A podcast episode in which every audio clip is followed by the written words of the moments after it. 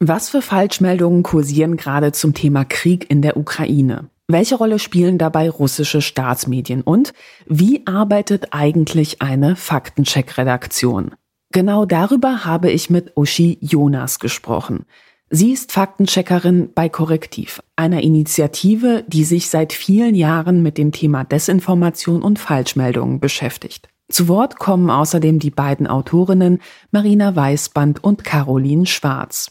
Willkommen beim Denkangebot Podcast. Mein Name ist Katharina Nokun und unser Thema heute lautet Faktenchecks in Zeiten des Kriegs.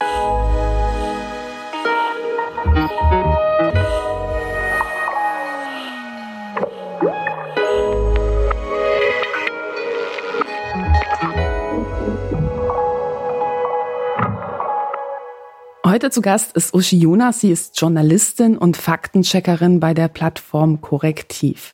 Eine Frage, wie entscheidet ihr eigentlich, zu was ihr einen Faktencheck macht und zu was nicht? Ich denke ja mal, ihr habt ja einen Berg von Anfragen oder auch Themen, die man bearbeiten könnte, aber die Ressourcen sind ja limitiert. Absolut, genau. Wir haben zum einen Anfragen, die Leserinnen und Leser uns schicken, per E-Mail, per Instagram, per Twitter, per WhatsApp, die auf uns quasi zukommen. Und zum anderen machen wir täglich auch so ein Monitoring in sozialen Netzwerken und schauen selbst, was kursiert so, was könnte man vielleicht Fakten checken. Und wie du schon richtig gesagt hast, ist die Flut an Desinformation viel zu groß, als dass wir davon alles Fakten checken könnten. Leider, deshalb haben wir so ein bisschen drei Grundkriterien, anhand derer wir entscheiden, was wir Fakten checken und was wir liegen lassen müssen aus Kapazitätsgründen. Das zum einen, wie viral ist ein Beitrag, ein Video und Bild. Sprich, wie oft wurde er zum Beispiel auf Facebook geteilt, wie oft auf Telegram angesehen.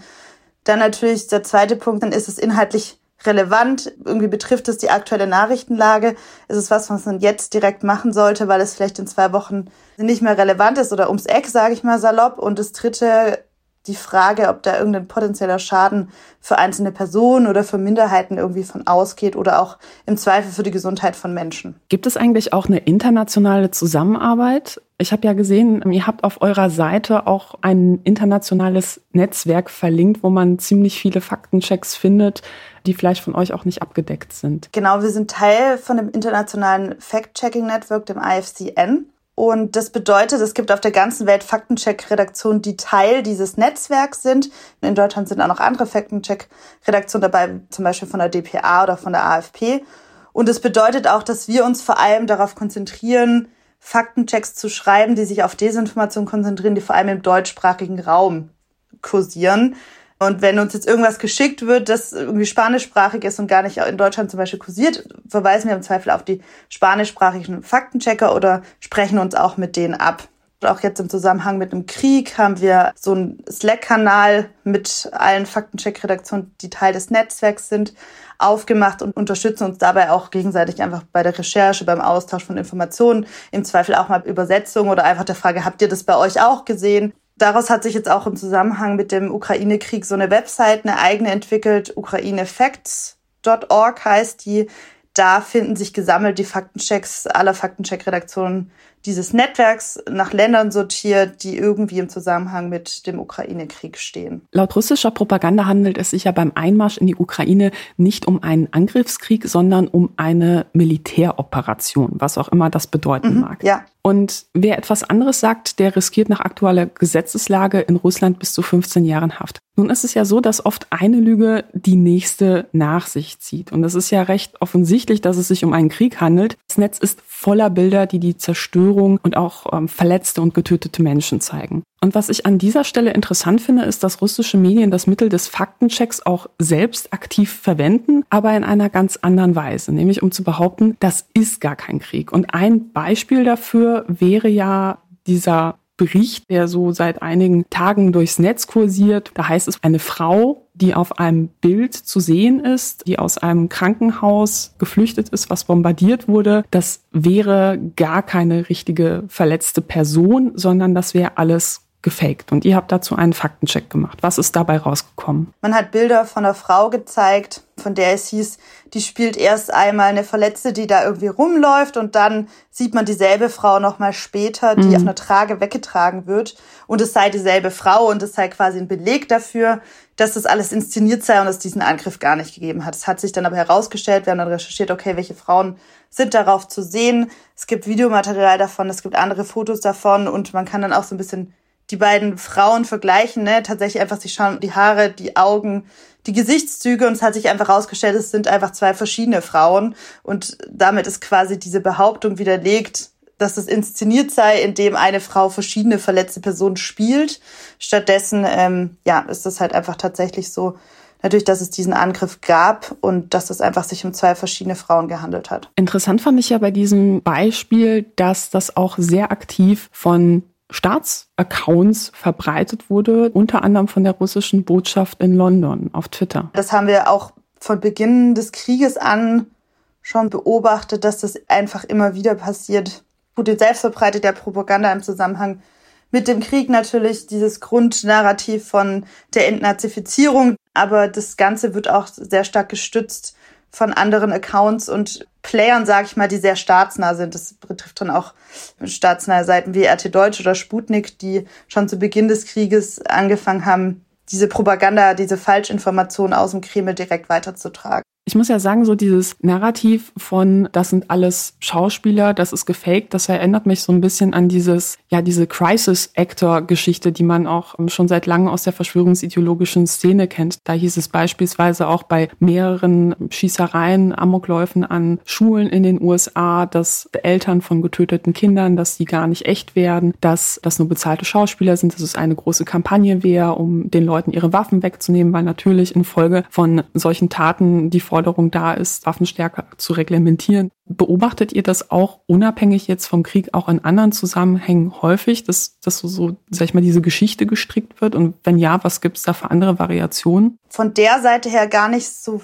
häufig die letzten zwei Jahre. Da hat ja sehr viel die Corona-Pandemie einfach dieses ganze Desinformationsthema besetzt. Da hat man jetzt eher manchmal umgekehrt gesehen, dass irgendwelche Todesanzeigen gefälscht wurden oder irgendwie Todesanzeigen genutzt wurden von Menschen, um zu behaupten, die Person seien an Impffolgen gestorben zum Beispiel oder Kinder seien gestorben, weil sie eine Maske getragen hätten und deswegen erstickt seien oder ähnliches. Handelt es sich da um gefakte Todesanzeigen? Das heißt, jemand ist wirklich zu einer Zeitung hingegangen und hat eine Todesanzeige in Auftrag gegeben, die aber dann komplett ausgedacht war, oder wie? Das haben wir jetzt nicht gesehen, sondern eher, man kann ja alles wunderbar im Netz einfach nachbauen, online, digital und es dann einfach aussehen lassen, als sei es eine echte Todesanzeige und auch mhm. inzwischen gibt es ja auch Todesanzeigen einfach generell digital. Ne? Davon muss man dann quasi die nicht mehr bei einer Zeitung aufgeben, um die einfach in Umlauf zu bringen als Sharepick und das auf WhatsApp zum Beispiel zu verbreiten. Und teilweise wurden aber auch tatsächlich verstorbene Personen, deren Todesanzeigen genutzt, um quasi zu behaupten, die Person seien zum Beispiel an Impffolgen gestorben.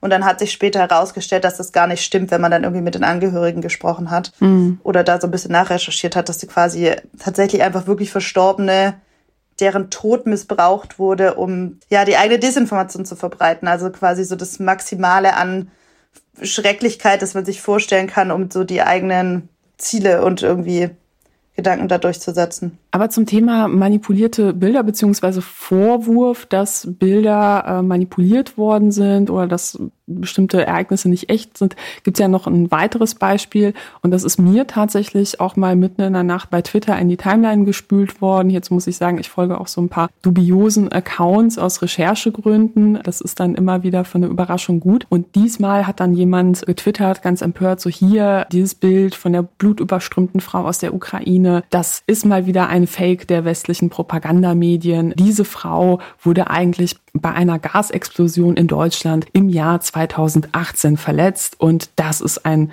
großer Fake. Ihr habt euch das auch angeschaut, oder? Da wurde ein Bild verbreitet, zusammen mit dieser verletzten Frau und auch von so einem Wohnhaus, wo behauptet wurde, das würde eine Gasexplosion im Jahr 2018 zeigen. Dazu haben wir dann gesehen, wurde ein russischer Bericht verbreitet, den man natürlich jetzt als deutscher User dann im Zweifel auch erstmal nicht versteht, wenn man kein Russisch spricht und dann denkt, oh ja, das ist jetzt ein Beleg, dass das hier irgendwie ein Fake ist. Mhm. Und faktisch war es da aber auch so, dass man dann einfach anhand von verschiedenen Bildern die von diesem tatsächlichen Raketenangriff, der jetzt im Zusammenhang mit dem Krieg in der Ukraine stattgefunden hat, auf ein Wohnhaus feststellen konnte, okay, das stimmt nicht, die sind ganz klar aktuell, die Bilder. Man kann da auch einfach mit Fotos von Bildagentur vergleichen oder auch Videos, die dazu kursieren. Inzwischen ist es ja auch so, dass man dafür jetzt nicht mehr zwingend Bilder kaufen muss von einer Agentur, sondern Journalistinnen und Journalisten selber Videos auf Plattformen veröffentlichen, mit denen man das dann überprüfen kann und eben auch geolokalisieren, ob dieses Gebäude wirklich da steht, wo behauptet wird, zum Beispiel. Und wie funktioniert so eine Geolokalisation? Eigentlich ist es so ein bisschen wie so Detektivarbeit. Es ist wichtig, sich so ein bisschen, also ein Bild oder ein Video anzuschauen. Was sieht man da im Hintergrund? Was erkennt man da für ein Gebäude? Sieht man vielleicht irgendwo einen Schriftzug, der schon mal einen Hinweis auf eine Sprache gibt oder vielleicht auf irgendeinen Laden oder so, nach dem man dann suchen kann? Sieht man zum Beispiel ein Autokennzeichen? Wie ist die Landschaft gestaltet und so weiter? Das kann man so als erste Hinweise nutzen. Und dann kann man anfangen, bei Google Earth oder bei anderen Tools, die es da gibt, sich ja auf die Suche begeben. Mhm. Es gibt auch noch Wikimapia oder What is Where, da gibt es so verschiedene Seiten, die man da nutzen kann, um zu versuchen, den Ort eines Fotos oder eines Videos herauszufinden. Das heißt, ihr fahrt dann quasi mit Google Earth so ein bisschen in der Ukraine durch die Gegend und guckt euch genau an, sieht dieses Gebäude so aus oder sah es wahrscheinlich früher mal so aus, weil oft hat man es dann jetzt mit zerbombten Häusern zu tun. natürlich hilft dann im Vorab schon mal, sich bei Bildagenturen so umzuschauen, ob man dazu was findet, weil man das im Zweifel natürlich schneller macht, schon so ein bisschen den Ort oder die Lokalität einzugrenzen, als dann Ewigkeiten auf Google Earth rumzusuchen. Aber genau, dann vergleicht man eben so ein paar Merkmale von einem Gebäude, die Farbe, die Form der Fenster und so weiter. Und das hilft dann rauszufinden, okay, könnte das dieses Gebäude gewesen sein oder nicht wenn man den Ursprungsbeitrag, den Ursprungspost von etwas hat, dann hat man manchmal auch eine Ortsmarke, zum Beispiel auf Twitter oder auf Instagram, wo man sehen kann, okay, in welcher Region wurde denn dieses Video ursprünglich gepostet oder dieses Bild, das hilft im Zweifel auch. Manchmal kann man auch über den Quellcode von einem Video oder die Metadaten oder von einem Bild das auch rausfinden. Aber lässt sich das nicht auch fälschen? Doch, genau, klar. Also es ist eher so eine Hilfe, um zu wissen, wo man vielleicht suchen könnte um quasi dann selber aber zu überprüfen, ob das stimmen kann. So, es ist weniger etwas, das man nutzen kann, um zu sagen, das ist jetzt der Beweis, also nur aufgrund der, der Metadaten zum Beispiel, dass das jetzt an Ort XYZ entstanden ist. Auch durch mehrfach einen Screenshot davon im Zweifel hochladen, verändert sich das ja natürlich auch. Also es ist nie ganz klar, ob man jetzt das Original dann im Zweifel hat. Das sind Sachen, die man machen kann und natürlich auch eine Bilderrückwärtssuche. Man macht einen Screenshot von einem Bild oder von einem Videoausschnitt und lädt dann in einer Suchmaschine hoch, zum Beispiel bei Google gibt es aber auch andere wie Yandex oder TinEye. Und wenn man Glück hat, findet man darüber auch Hinweise, wo ein Bild entstanden sein könnte oder ob das vielleicht in einem anderen Kontext schon mal irgendwo aufgetaucht ist. So ein bisschen Detektivarbeit quasi. Man, das Ergebnis davon ist aber nicht immer, dass man es rausfindet. Manchmal findet man es auch einfach nicht raus und dann ist es auch ein Fall, wo wir im Zweifel dann keinen Faktencheck machen. Aber wenn man diese ganzen Hinweise befolgt, dann hat man gute Chancen, dass man was rausfindet, auf jeden Fall. Und spreche in solchen Fällen auch mit Journalisten, die vor Ort sind. Ne? Also beispielsweise bei diesen Fotos gehe ich jetzt mal davon aus, dass die von professionellen Journalisten gemacht wurden. Und nehmt ihr dann auch tatsächlich Kontakt zu den Personen auf und guckt euch an, so ja, ist das ein glaubwürdiger Akteur? Wie wahrscheinlich ist, dass der glaubwürdig ist? Genau, das machen wir auch. Also wir schreiben im Zweifel die Bildagentur an oder wir schreiben Fotografen oder den Fotografin an und die können uns dann ja auch nachweisen, ob sie jetzt wirklich da waren oder nicht. Im Zweifel kannst du auch ne, mit irgendwie einer eine Datumsanzeige zeigen, okay, ich bin jetzt gerade wirklich da. Oder die schicken dir wirklich die Originaldatei und jetzt jedem zu misstrauen, an dem man sich wendet, ist natürlich auch, dann kann man sich nie bei irgendwas sicher sein, aber ich gehe jetzt mal per se davon aus, dass ein Journalist, eine Journalistin, Fotograf, Fotografin, die für eine große Bildagentur arbeitet, seriös ist und glaubwürdig und mir eine richtige Information erstmal liefert. Aber das ist dann auch wieder nur ein Baustein von vielen natürlich. Wir verlassen uns dann nicht nur auf diese Aussage dieser einen Person, sondern versuchen dann einfach selber auch noch zu überprüfen, ob das denn stimmen kann, was die Person dann sagt. Und hast du das Gefühl, dass sich in Zeiten des Krieges etwas verändert? Weil ich kann mir vorstellen, in einer normalen Situation hat man ja viel mehr Möglichkeiten, dass man im Zweifel sagt, so ja, dann schicken wir halt jemanden hin, der guckt sich das an. Oder vor Ort können wir ganz viele Leute kontaktieren, die machen das dann für uns. Und das ist ja durchaus in einer belagerten Stadt wahrscheinlich nicht so ohne weiteres möglich. Total. Also wir merken absolut, dass wir da an unsere Grenzen stoßen, weil zum einen gibt es natürlich in einem Krieg immer zwei Konfliktparteien, die sich irgendwie gegenüberstehen, die ihre Interessen haben, wo natürlich auch immer klar ist, aufgrund dessen kann schon sein, dass vielleicht manche Dinge nicht hundertprozentig glaubwürdig sind oder man kann sich nicht endgültig darauf verlassen. Und natürlich ist es ganz anders, wenn man gar nicht vor Ort sein kann und sich auch gar nicht vor Ort auskennt. Mhm. Solche Sachen erschweren das natürlich absolut. Und deshalb muss man sich im Zweifel einfach trotzdem dann darauf verlassen, die Recherchemethoden, die wir haben, die wir von, vom Schreibtisch aus in dem Fall machen können, mit Tools, mit OSINT-Recherchen und so weiter. Was ist OSINT? Vielleicht nochmal für meine Zuhörer. OSINT steht für Open Source Intelligence. Damit ist einfach gemeint sowas wie eine Seite wie Wikimapia, die darauf aufbaut, dass ganz viele Menschen auf der Welt Fotos dort hochladen von einem bestimmten Ort, anhand dessen man überprüfen kann, wo man ist und das quasi so alles zusammenkommt über so ein großes anonymes Netzwerk von ganz vielen Menschen, die auf der Welt sich daran beteiligen und man quasi alles an Recherchequellen nutzt, die online einfach zur Verfügung stehen. Das ist so ein bisschen der Hintergedanke davon. Mhm. Und dann natürlich versuchen, mit ExpertInnen darüber zu sprechen, vielleicht im Zweifel auch nicht mit Leuten, die explizit gerade vor Ort sind, aber die sich vielleicht dort auskennen. Das hilft ja im Zweifel auch schon. Das sind so ein bisschen die Herausforderungen, die man da hat. Aber natürlich ist es so, dass man da manchmal an seine Grenzen stößt und dann auch manchmal einfach eine Recherche verwerfen muss, weil man einfach nicht etwas endgültig verifizieren kann. Ja, ich denke auch, um zu verstehen, in welchem Kontext solche Falschmeldungen vielleicht auch auf fruchtbaren Boden bei dem einen oder anderen fallen, ist es wichtig zu begreifen, was für Narrative von Seiten der russischen Regierung auch über diesen Krieg verbreitet werden, der wohlgemerkt dort kein Krieg ist, sondern irgendetwas anderes. Ich habe Marina Weißband, die in der Ukraine geboren wurde und auch Russisch spricht, gefragt, ähm, was denn eigentlich derzeit von Seiten Russlands verbreitet wird. Und sie hat mir Folgendes berichtet. Die zentralen Elemente von Putins Propaganda sind, dass Russland ein historisch besonderes Land ist und das russische Volk ein besonderes Volk mit besonderen Eigenschaften ist, das dazu erwählt ist, ein großes Land zu sein, ein Imperium und von der Welt klein gehalten wurde. Sein Ziel ist ja im Prinzip die Wiederherstellung des russischen Imperiums. Das kommt natürlich so gut bei Leuten an, die ihren Lebtag nicht viel hatten, stark verunsichert waren und sich gewohnheitsmäßig daran gehalten haben, was größer war als sie. Sei es der Zar, Gott, der Kommunismus, der Stalinismus oder eben jetzt wieder Religion und Putin. Dahin auf dem taktischen Weg sagt er, die Ukraine und Weißrussland gehören alle zum russischen Volk und müssen wieder zu Russland zurückkehren.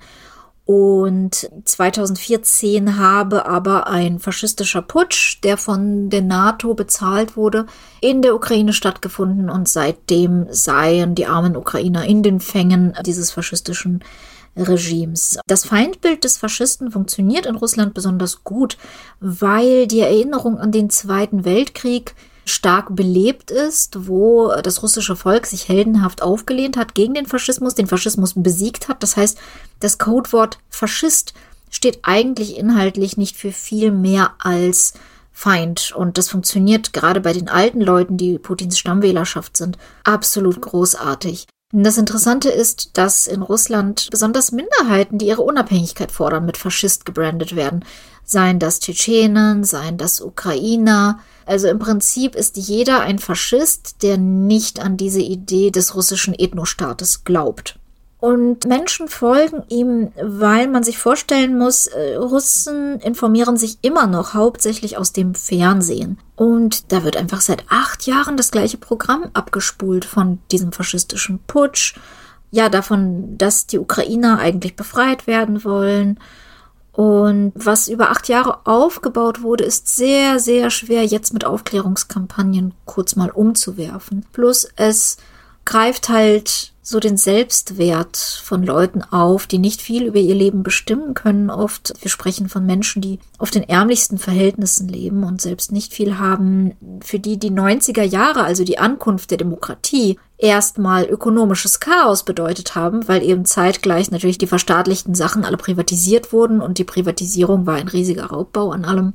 Und Leute haben einfach an der Stelle ja die Fähigkeit verloren, sich zu ernähren und äh, wussten nicht mehr, was der nächste Tag bringt. Das kam zu einer großen Verwirrung in den 90ern. Putin ist eigentlich angetreten mit dem Versprechen, wieder Ordnung reinzubringen. Und dafür wird er auch so gefeiert und dafür wird er gewählt. Das heißt, dieses westliche Lebensmodell wird assoziiert mit Chaos, mit Verwirrung, mit dem Verfall von Werten. Und das ist ein ganz, ganz wichtiges Element russischer Propaganda. Der Westen wird grundsätzlich als homosexuell und dekadent dargestellt, wo niemand weiß, was richtig und falsch ist.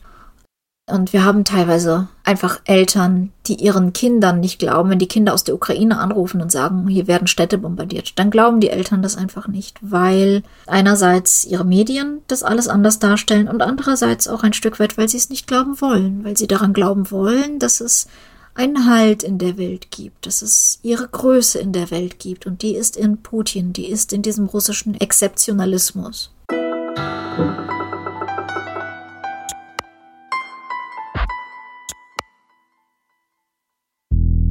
Beobachtest du das auch bei Nachrichten, die ihr untersucht, dass dieses Narrativ dort eine Rolle spielt? Viel dieser Desinformation, die verbreitet wird, kommt natürlich automatisch von irgendwelchen Kanälen, von Personen, von Seiten, die sehr russisch nah sind, auf jeden Fall. Sei es jetzt sowas wie die staatsnahen Medien, irgendwie RT Deutsch oder Sputnik, auf die man inzwischen in der EU ja keinen Zugriff mehr hat, aber die waren halt Teil davon oder auch Telegram-Kanäle, die sich da jetzt irgendwie gebildet haben, die dann zum Beispiel Neues aus Russland heißen oder so, die jetzt sehr groß geworden sind im Zusammenhang mit diesem Krieg. Was ist Neues aus Russland? Bin mir nicht ganz sicher, ob es den schon vor dem Krieg gab gerade, aber ich weiß, dass er auf jeden Fall jetzt aktuell einfach sehr, sehr viel Aufmerksamkeit bekommt, wo unter anderem eine junge Frau dahinter steht, Alina Lipp, die von Beginn an des Krieges schon Videos aus Russland irgendwie gezeigt hat und auch sich in der Ukraine gefilmt und gesagt, das stimmt gar nicht, was verbreitet wird.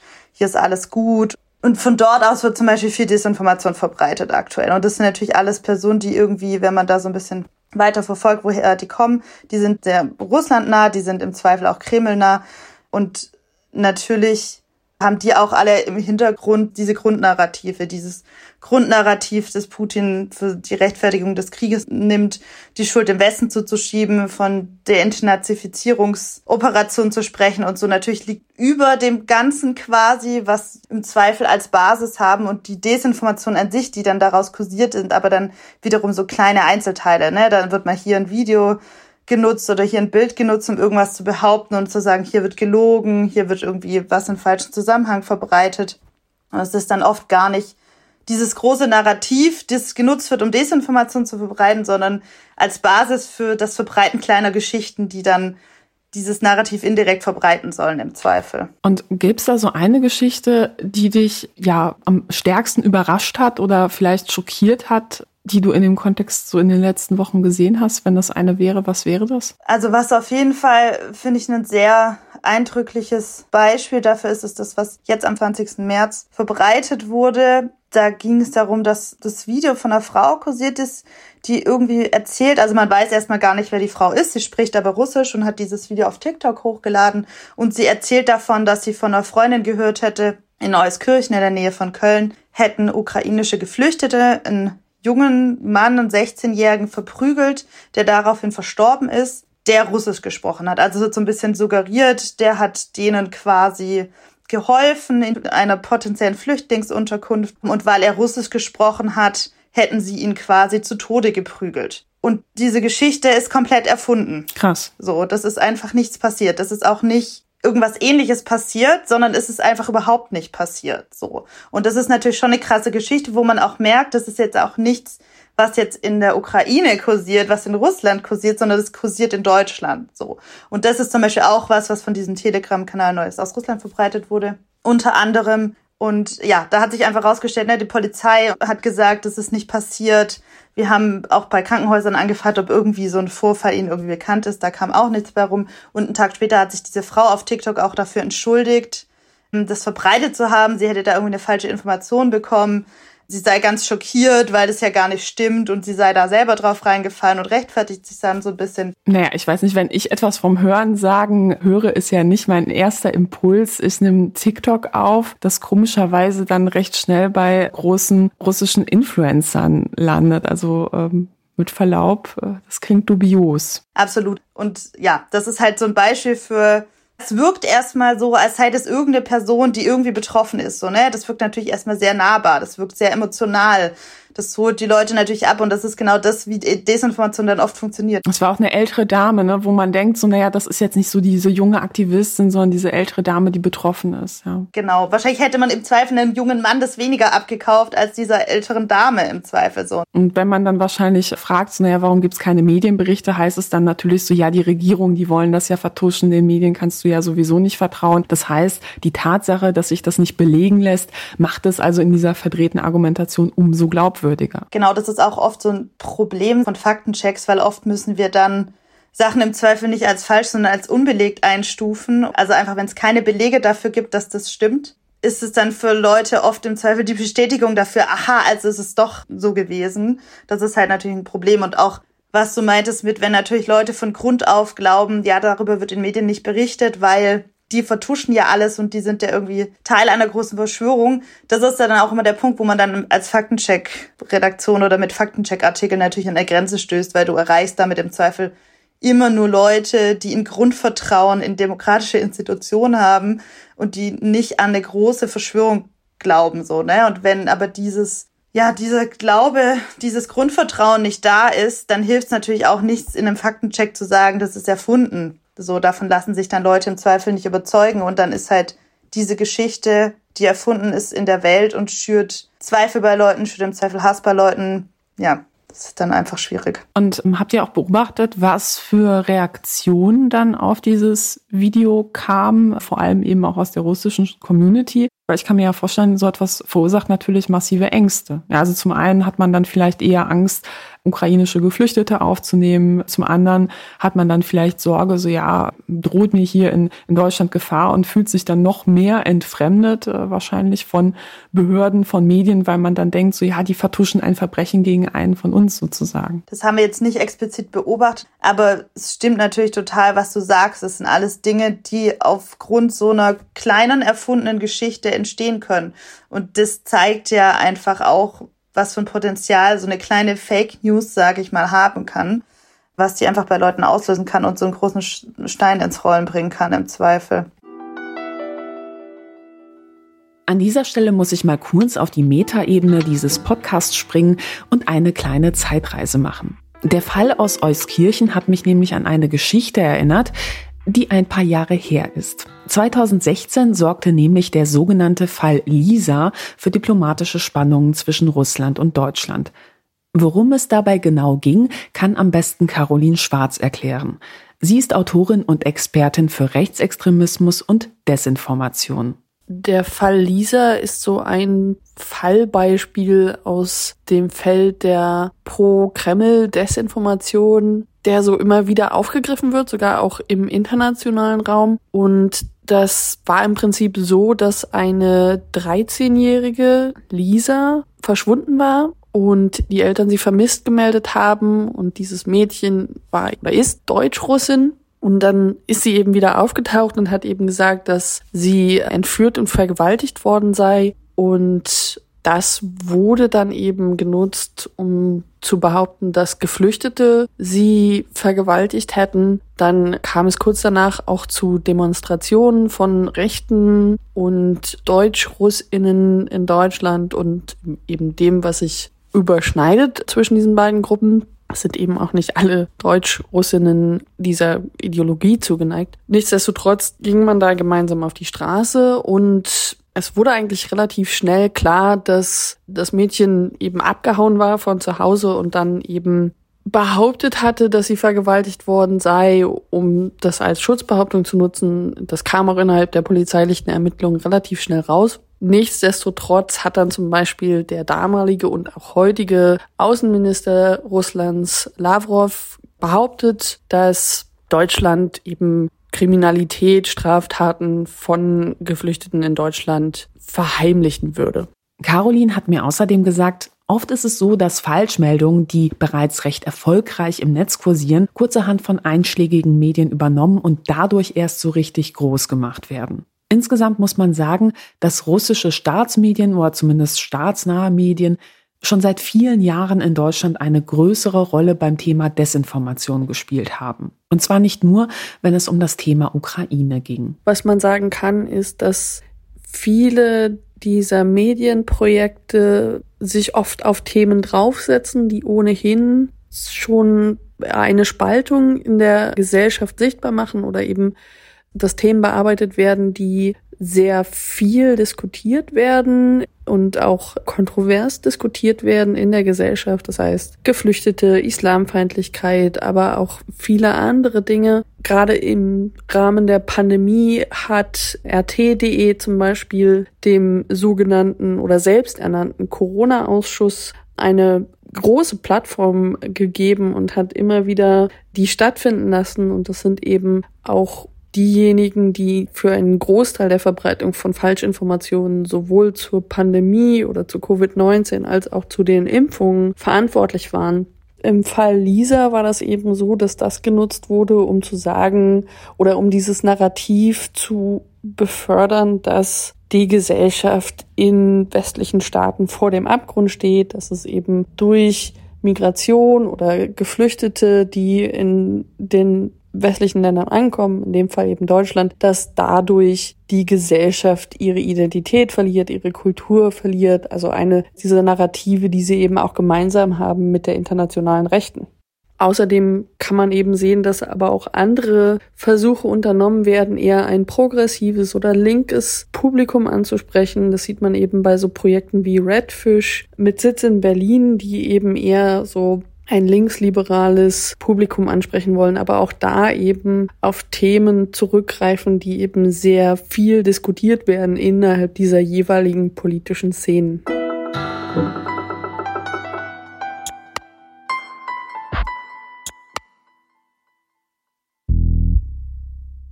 Es gab ja noch eine andere Horrormeldung, muss man sagen, die massiv Ängste geschürt hat. Und zwar wurde verbreitet, dass in der Ukraine Organe von noch lebenden Menschen entnommen werden würden und an die EU verkauft werden. Ja, und dass die EU da halt auch aktiv mitmischt und dass da sozusagen auch Geld mitgemacht wird. Da wurde noch nebenbei erwähnt, so ja, ach, und von Gefangenen und Separatisten, ähm, da werden dann auch die Organe entnommen. Und dann hieß es noch weiter, die Leichen würden dann in in mobilen Krematorien entsorgt, weshalb es dann auch keine Beweise gibt.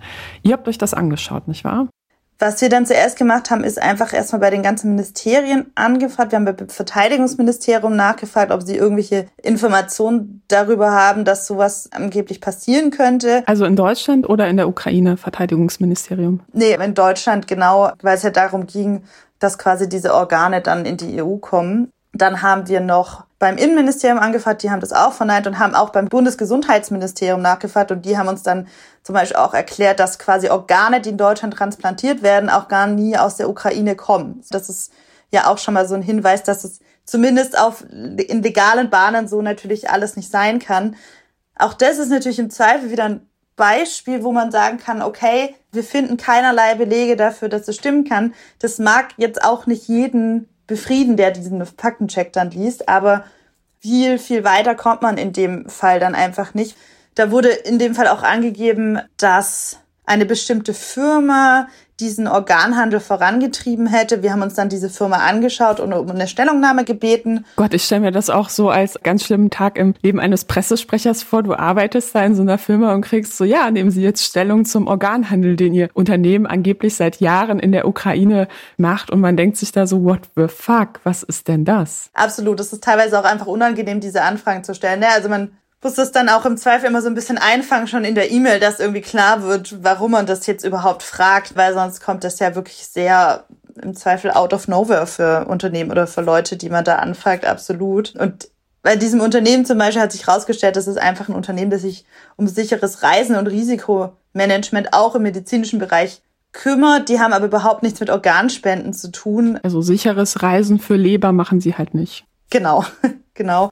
Was auch ein Hinweis war, diese Behauptung, kursierte auch schon 2014. Also auch im Kontext der Ukraine und des Kriegs, der ja schon damals begonnen hatte? Auch damals gab es quasi keine Belege für. Und das ist manchmal auch schon so ein kleiner Hinweis, wenn so eine Falschmeldung kursiert, die irgendwie schon vor ein paar Jahren kursiert ist. Damals gab es schon keine Belege dafür, dass sie stimmt. Und die hat aber vielleicht gut funktioniert, um ein gewisses Narrativ irgendwie zu verbreiten. Dann holt man die halt nochmal raus, ganz stumpf gesagt. Und das sind dann halt alles so kleine Hinweise, wo man sagen kann, okay, es gibt keine Belege dafür, es gibt keinen Grund, warum das passieren soll. Es gibt auch kein Video- oder Fotomaterial, das das belegen sollte. Also das stimmt nicht so, aber ja, das ist auch so ein Beispiel, das dann vielleicht manche Leute beruhigt und andere sagen, na ja, aber das wird ja auch vertuscht. Natürlich äußert sich ein Ministerium nicht dazu, ne?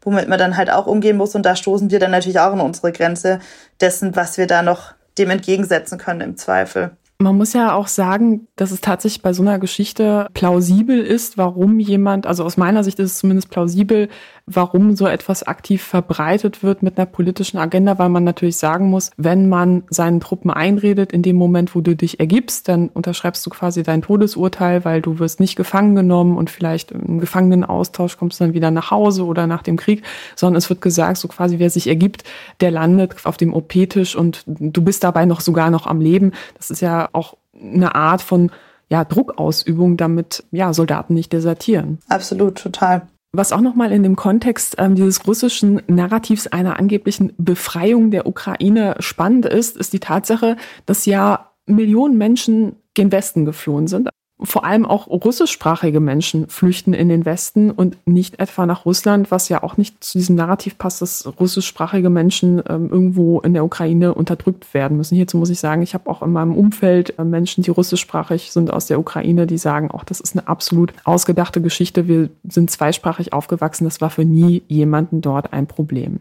Und was ich interessant fand, war, dass dann an einer Stelle auch unterstellt wurde, ein Bild vom Hauptbahnhof in Kharkiv, das ist die zweitgrößte Stadt in der Ukraine, wäre gefaked. Und dieses Bild ist wirklich international durch alle großen Medien gegangen, weil es einfach ja auch diese dramatische Situation am Bahnhof gezeigt hat. Also es ist ein Zug den Bahnhof eingefahren und man hat einfach gesehen, wie unglaubliche Menschenmassen versuchen, in diesen Zug zu kommen. Ja, und man, das ist Winter, alle haben halt bunte Mützen auf und du kannst gar nicht zählen, wie viele Menschen da auf diesem Bahnsteig stehen.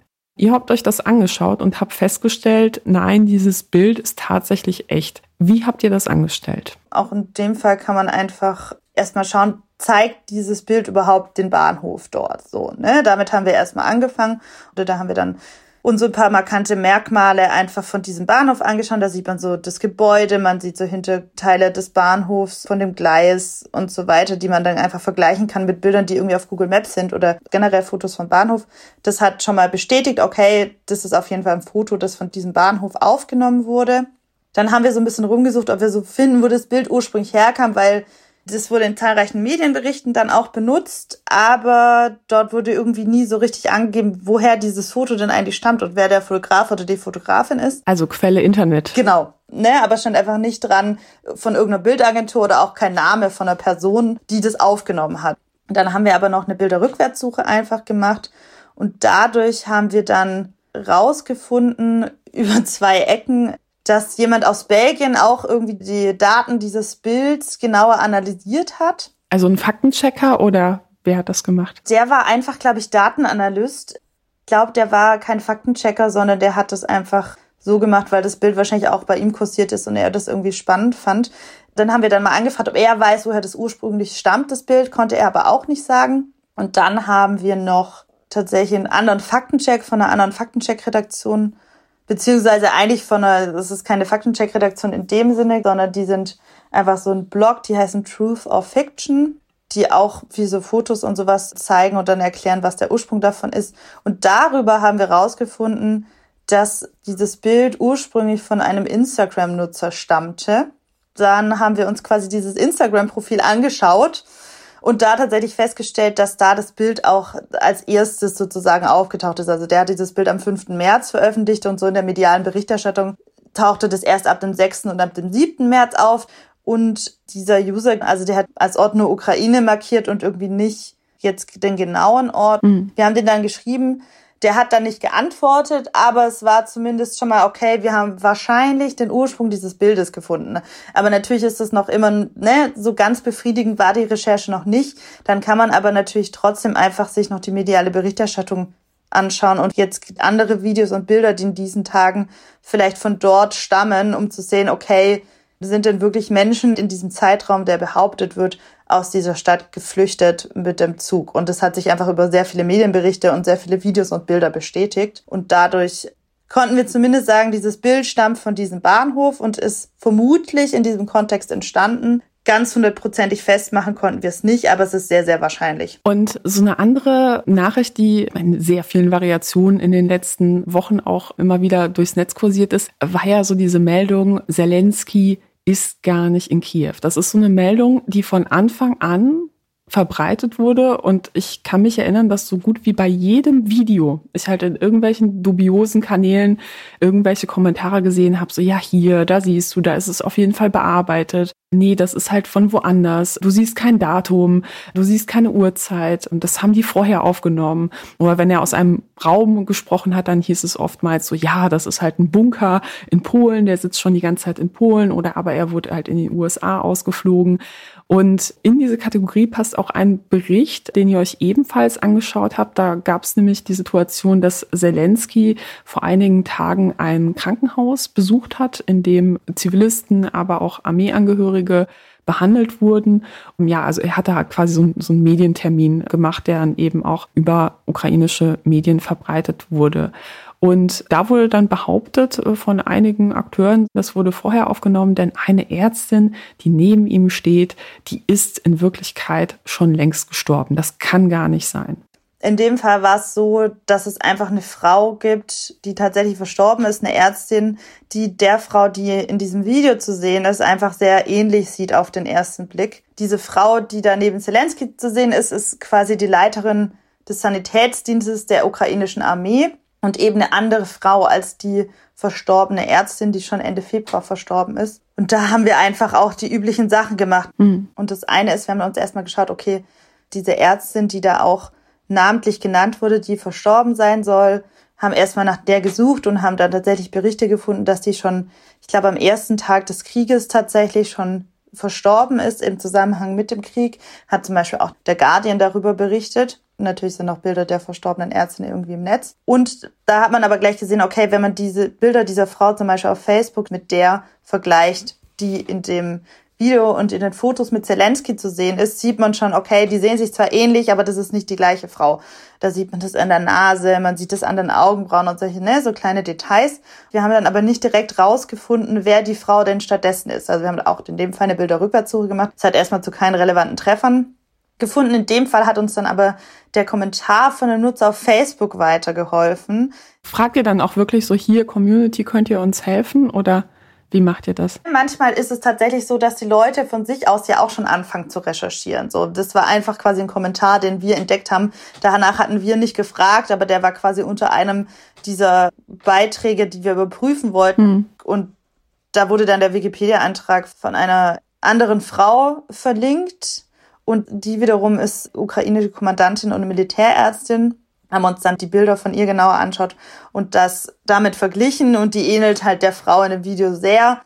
Haben dann noch andere Bilder von der gefunden und letztendlich konnten wir das darüber hm. dann verifizieren. Aber sag mal, wenn das jetzt ein Foto gewesen wäre und kein Video, dann könnte man ja auch einfach behaupten, so, na ja, vielleicht wurde da ja an, an dem Bild ein bisschen rummanipuliert. Gibt es eigentlich Hinweise, an denen man erkennen kann, dass ein Video oder ein Foto manipuliert wurde. Abseits davon, dass es nach billigem Photoshop aussieht. Also wenn es wirklich gut gemacht ist, sag ich mal. Also klar, wenn es wirklich gut gemacht ist, ist es tatsächlich sehr schwer und man muss einfach wenn man sich unsicher ist, erst mit anderen Mitteln recherchieren, wie bei allem anderen auch. Irgendwie schauen, ist es irgendwie glaubwürdig? Gibt es irgendwie eine Quelle für diese Behauptung? dass es das zeigt, was da drauf zu sehen ist. Aber kann man da beispielsweise mit den Helligkeiten oder kann man da in der Nahaufnahme im Zoom nicht doch irgendwo manchmal so Schnittkanten oder so etwas sehen? Also zum einen gibt es natürlich Tools, die bis zu einem gewissen Grad helfen, sogenannte Deepfakes. Im Zweifel ist das ja auch dann ein Deepfake.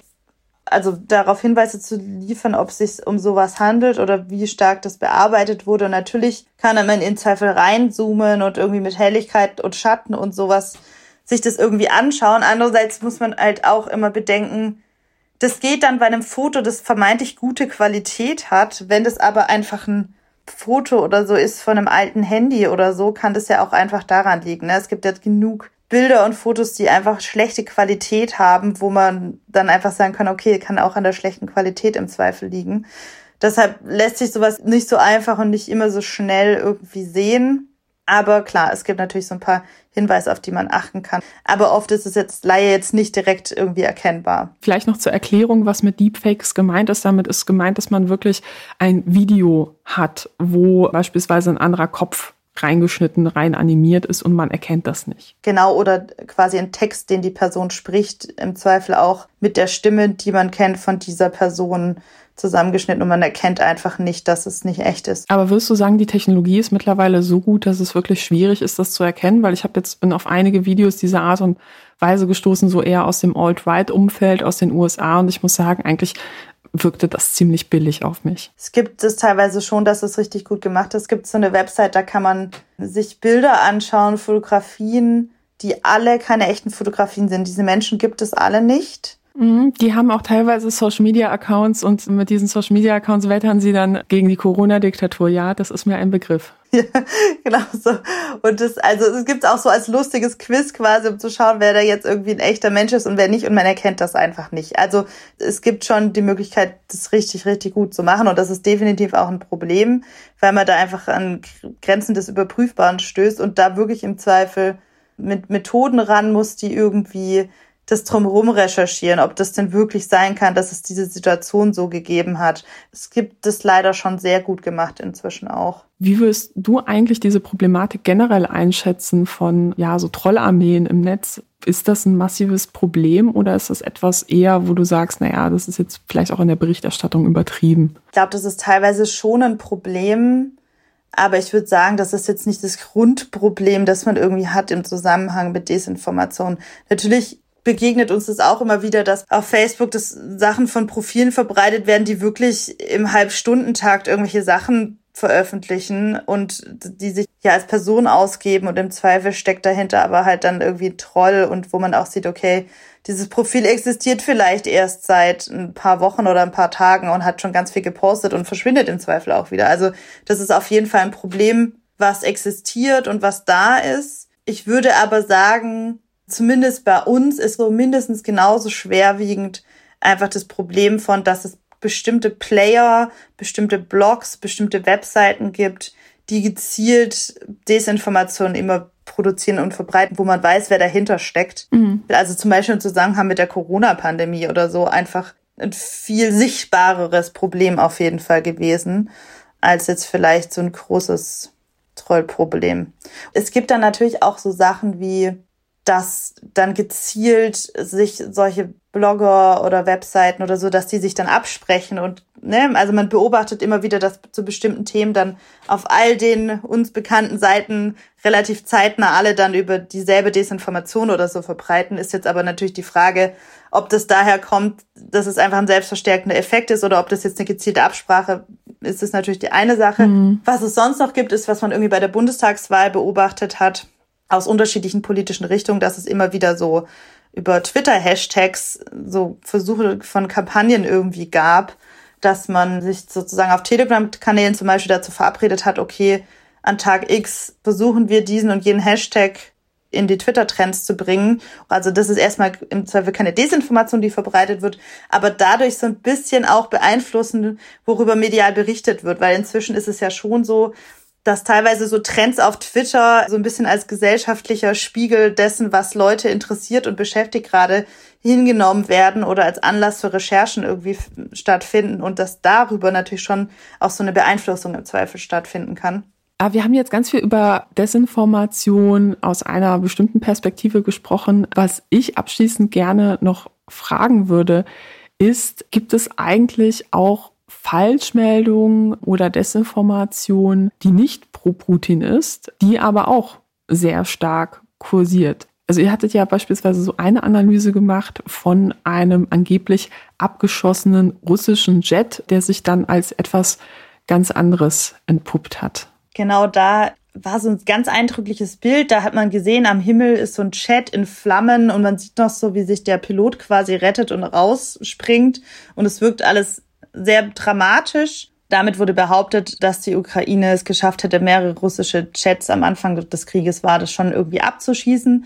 Und es gab tatsächlich auch Berichte darüber, also die auch für wahr angenommen werden können. Das klang schon alles plausibel, aber dieses Foto, das dazu verbreitet wurde, hatte damit gar nichts zu tun. Das war nämlich eigentlich mhm. von einer Flugshow in Kanada, die schon 1993 stattgefunden hatte. Da ist damals einfach ein Unfall passiert. Aber mhm. ein Foto, das löst ja was krasses aus. Das kann natürlich genutzt werden, um so ein bisschen dieses Ja, die Ukraine wehrt sich und es funktioniert. So natürlich diese Energie damit zu vermitteln, ist natürlich eindrücklicher, als wenn man davon gar kein Bildmaterial hat. Deshalb wurde das im Zweifel dafür genutzt. Haben das auch große Medien dann übernommen, dieses, dieses Fake-Foto? Das weiß ich gar nicht tatsächlich, da wir uns das viel ja so anschauen, wie das so im deutschen Raum kursiert. Hm. Das war, glaube ich, auch eher was, was so in sozialen Netzwerken irgendwie von Privatnutzern viel geteilt wurde.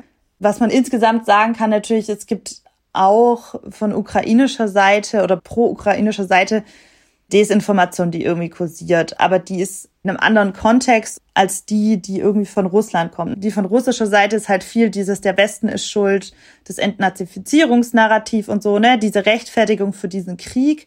Und von ukrainischer Seite ist es dann eher Dinge, die so ein bisschen den Kampfgeist der Nation, den Verteidigungsgeist der Ukraine irgendwie stützen. Auch diese Geschichte vom Ghost of Kiew. Ich weiß nicht, ob du das irgendwie mitbekommen hattest. Ich habe es mitbekommen, aber vielleicht meine, meine Zuhörer nicht. Erzähl mal. Da wurde die Geschichte erzählt, dass einer von den ukrainischen Piloten es geschafft hat, gleich, ich glaube, zehn Flugzeuge der russischen Streitkräfte abzuschließen. Und das war einfach von Anfang an so eine Saga und ne, gab keine ja. Belege dafür, dass das wirklich so eine Heldengeschichte. Ne? Also genau. Es gab dann auch Social Media Grafiken und wenn Leute dann ein Flugzeug gesehen haben über Kiew, haben sie dann gejubelt. Das ist unser Beschützer, unser Schutzpatron sozusagen. Und im Zweifel muss man auch da sich dann wieder überlegen, okay, wem schadet das jetzt so richtig? Im Zweifel vielleicht geht da auch gar kein Schaden von aus, sondern im Zweifel geht da von Hoffnung aus für die Leute, die irgendwie dort sind und die irgendwie glauben, dass das stimmt, was ja vielleicht gar nicht so schlimm im Zweifel ist.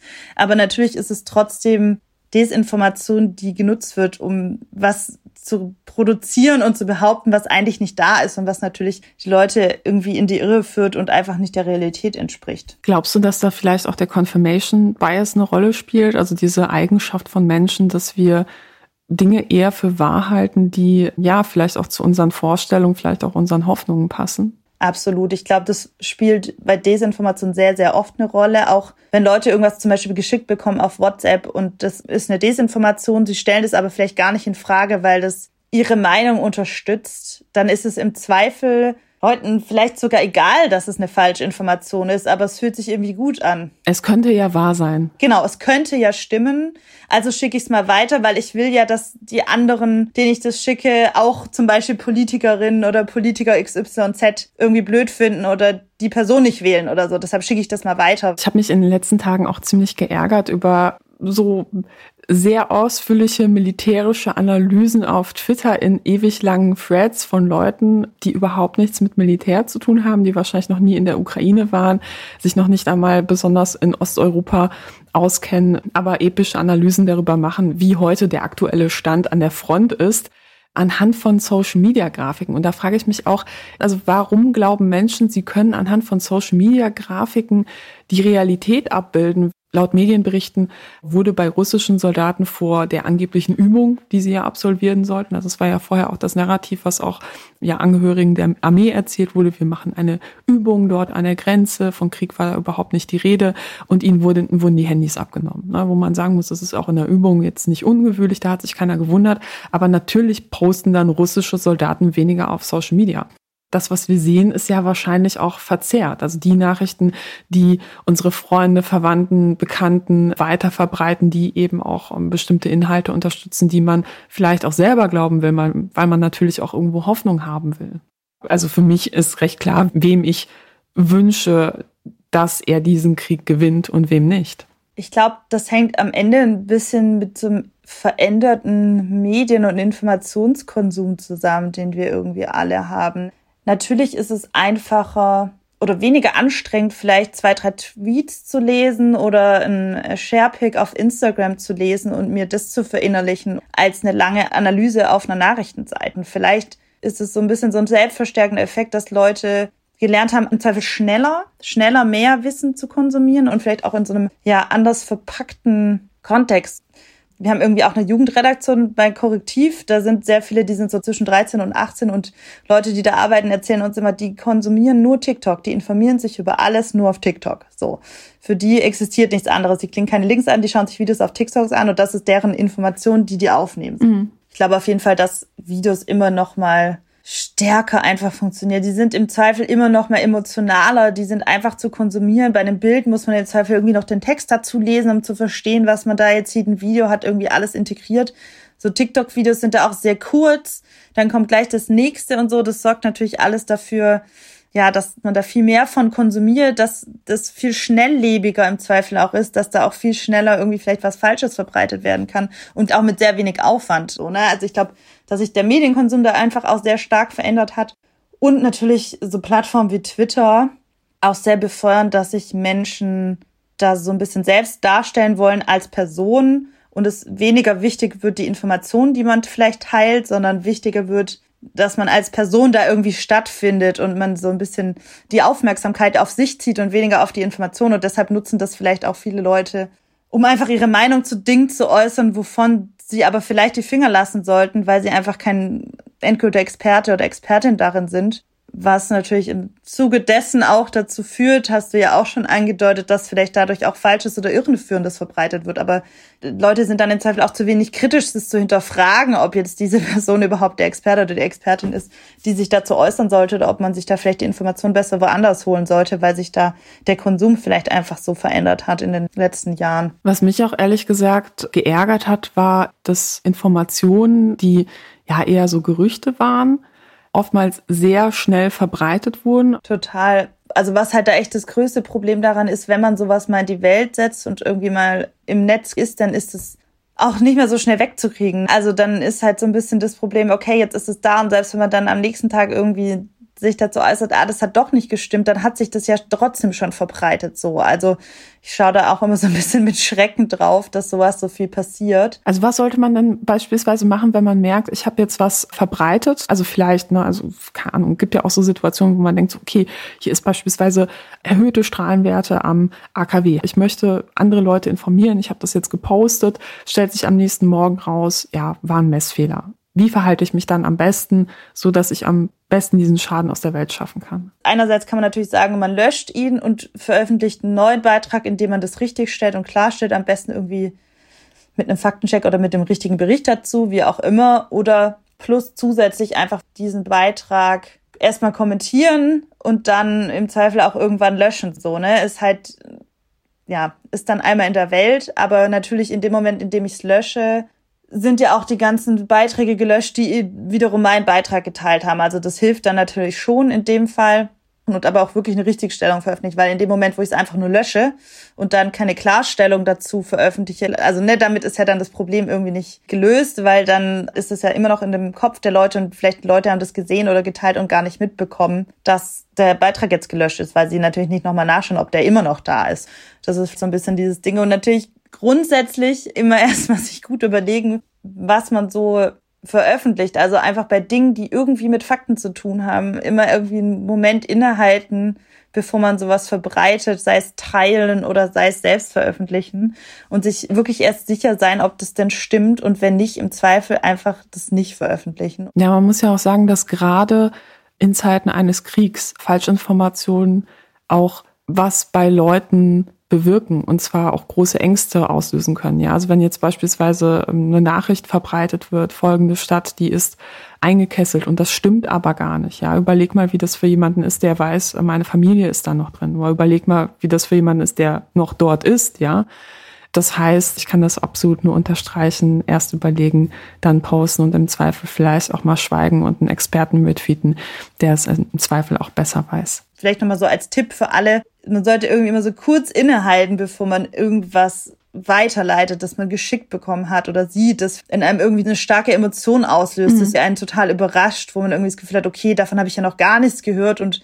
einfach das nicht direkt weiterleiten, sondern erstmal sich fragen, okay, einen Moment innehalten, was macht das mit mir und dann sich so ein paar Fragen stellen. Kann das sein, was da behauptet wird? Kommt mir das irgendwie unseriös? Wird da eine Quelle angegeben? Löst es in mir irgendwie eine starke Emotion auf? Steht das irgendwie vielleicht im Gegensatz zu Fakten, die mir bislang bekannt waren?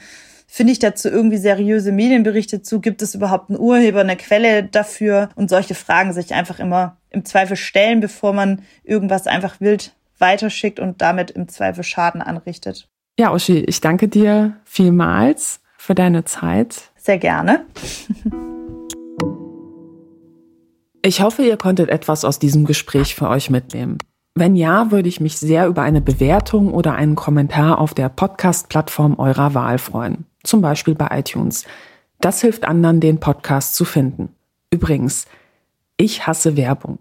Dieser Podcast finanziert sich daher ausschließlich über Spenden. Ihr könnt das Denkangebot per Überweisung, PayPal oder Steady unterstützen. Infos dazu findet ihr auf denkangebot.org oder in den Show Notes. Besonders danken möchte ich diesmal Benjamin für seinen Dauerauftrag und Bernhard für seine Einzelspende. Wie bei der letzten Folge findet ihr auch diesmal Links in den Show Notes für Spenden für Geflüchtete in Polen. Inzwischen sind über zwei Millionen Menschen aus der Ukraine nach Polen geflüchtet. Und im Vergleich zu Deutschland gibt es dort deutlich weniger finanzielle Unterstützung von staatlicher Seite. Wenn ihr helfen könnt, würde mich das sehr freuen. Vielen Dank fürs Zuhören. Tschüss und bis zum nächsten Mal.